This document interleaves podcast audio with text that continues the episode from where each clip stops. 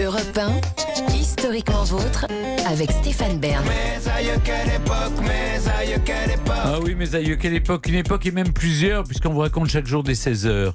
Euh, toujours avec Jean-Luc Lemoine, David Cassel-Lopez, qu'on retrouve dans un instant.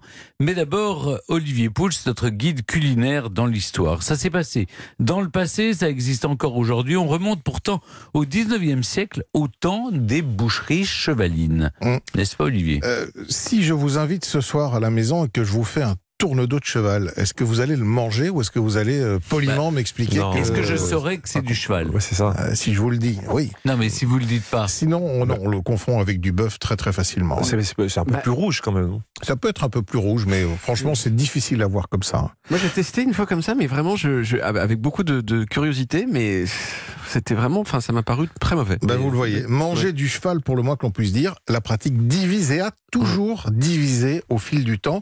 Bon, alors si les hommes préhistoriques mangeaient des chevaux sauvages sans sourciller, ça c'est attesté, on le sait, les Romains et les Grecs déjà entretenaient avec euh, ces animaux des rapports forts et ils n'en consommaient pas beaucoup, si ce n'est pour quelques rituels religieux. C'est également le cas au Moyen Âge. Et plus encore à la Renaissance où la consommation de la viande de cheval va tout simplement être proscrite par des décrets royaux. Et on peut dire qu'à l'exception de périodes de famine, on ne mange pas de cheval en France durant plusieurs siècles, en tout cas jusqu'en 1866. Ah oui, c'est un moyen de locomotion, vous n'allez pas vous. Tu coupes pas ta bagnole. ton, ton scooter, oui, c'est vrai. Alors qu'est-ce qui s'est passé? La viande de cheval était mal vue en fait par la communauté scientifique et réputée dangereuse même pour la santé, mais deux hommes vont inverser la tendance et vous allez le voir. Le profil de l'un d'entre eux est pour le moins surprenant. Alors ces deux hommes, ce sont Isidore Geoffroy Saint-Hilaire, il est professeur au Muséum d'histoire naturelle, et Émile Decroix, il est chef vétérinaire de l'armée française et futur président de la SPA, la Société protectrice des animaux. Vous imaginez? Alors ils vont tout d'abord démontrer que la consommation de viande de cheval n'est non seulement pas nocive pour la santé, mais vertueuse pour les hommes, car saine et nutritive. Ils vont donc assurer la promotion et même pour Émile Decroix, organiser des distributions de viande de cheval auprès des nécessiteux. Comment un homme qui va présider la SPA peut-il encourager la consommation de viande de cheval C'est Ah oui, c'est pour le moins paradoxal. Ben en fait, à l'époque, il y voit une dimension éthique, comme quoi les, les temps ont changé. Hein. Pour Émile Decroix, abattre les chevaux réformés et les consommer valait mieux que les laisser mourir dans des conditions déplorables, ce qui était souvent le cas à l'époque. Il va obtenir gain de cause, puisqu'en 1866, ouvre à Paris la première boucherie chevaline. Alors leur spécificité, et c'est toujours le cas, elles ne peuvent vendre que de la viande de cheval. Le succès va immédiatement grandissant. Les autorités médicales recommandent même la consommation de, de viande de cheval.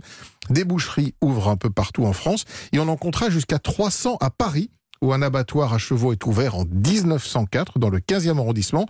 Il subsistera jusqu'en 1978. C'est aujourd'hui un parc, le fameux parc Georges Brassens, Oui. qu'on peut visiter, dans lequel on peut aller se balader, et qui était à l'origine euh, le- le- le- l'abattoir de la viande de Rue, chevaux. rue des Morillons, c'est ça? Exactement. Bon, il faut dire que euh, la consommation de viande de cheval a, a fortement décliné. Bah oui, après, parce que le statut du cheval dans notre société a évolué. Ce n'est plus un animal destiné au travail dans les champs ou pour tirer des charrettes en ville, hein, comme on le disait. Il est associé aujourd'hui au loisir et au sport.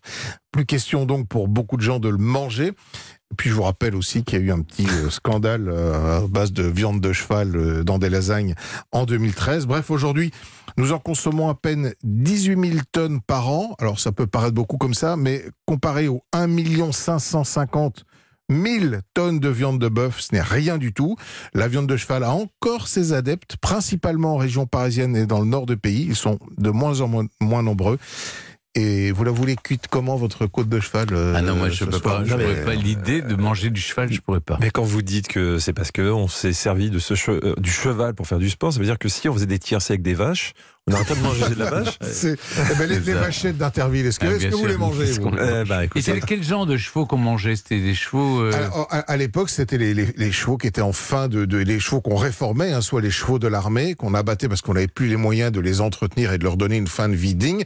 Donc la théorie justement, c'était dire mieux vaut les abattre et les manger. Oui, oui. En plus, Mais euh, la population c'était un du peu de vieux viande. cheval. Mais est-ce qu'on mangeait du, Ah bah oui. on mangeait du percheron ou on mangeait de Ah ben, on mangeait tous les Tous- chevaux tous les qui étaient, quoi, qui réformés. vieux. Ben, plutôt, Donc, des, plutôt des C'était un vieux. peu oui. faisandé, oui. C'était un peu. Ah ben non, c'est pas c'est pas faisandé parce que la viande faisande à partir du moment où elle a été Tu- abattue. non, mais- Donc c'était probablement une viande un peu dure, mais, Dure. mais le, le- le cheval en fait c'est une viande qui d'un point de vue nutritif est excellente parce que elle est très tendre et elle est très peu grasse et donc C'est une viande qui euh, contient euh, je crois très peu de cholestérol. Hmm. Ben, merci beaucoup. euh, merci Olivier Pouls. On retrouve évidemment votre chronique de, sur europe1.fr.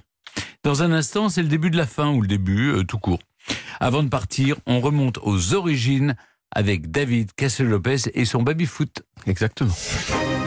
Europe 1, Historiquement vôtre.